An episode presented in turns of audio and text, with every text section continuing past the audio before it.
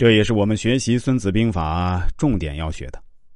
与外行看上去一点热闹也没有的地方，看到内行的大门道，学到内行的真本事。《孙子兵法》不是战法，而是不战之法；不是战胜之法，而是不战而胜之法；不是战而后胜之法，而是先胜而后战之法。纪篇孙子曰：“兵者，国之大事，生死之地，存亡之道，不可不察也。”翻译一下就是说。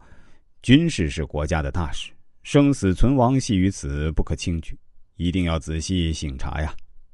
我们注意到，孙子和孔子都把敬畏心提到了首要的高度。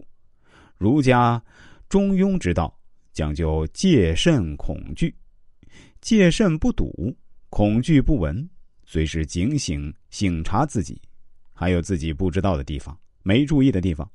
孙子则把军事关系国家生死存亡的本质提到了兵法之首。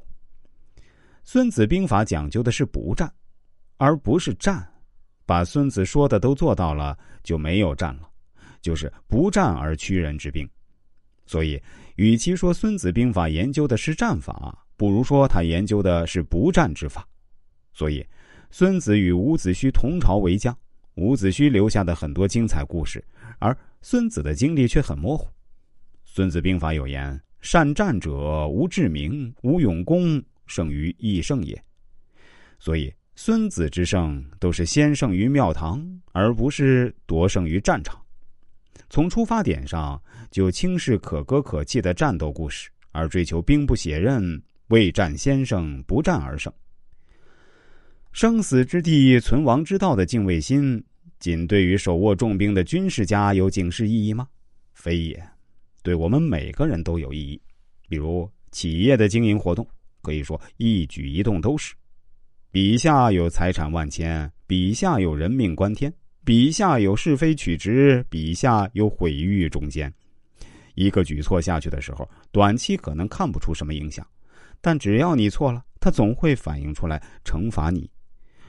如果我们每个人都能有这么一份敬畏心、责任心，认识到自己的一举一动，都可能是对自己、对家庭、对公司、对客户、对他人、对社会的生死之地、存亡之道，那可挽救多少财产和生命？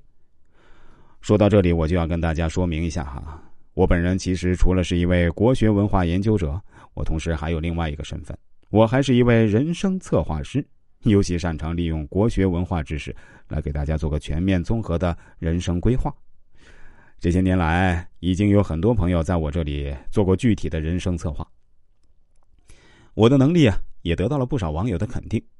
其实，关于人生策划并不神秘。比如，你父母在你刚出生的时候给你取的名字，本质上来说呀，就是给你的人生做策划。再比如，父母送你去读书。告诫你要认真学习，不能贪玩其实也是某种意义上的人生策划。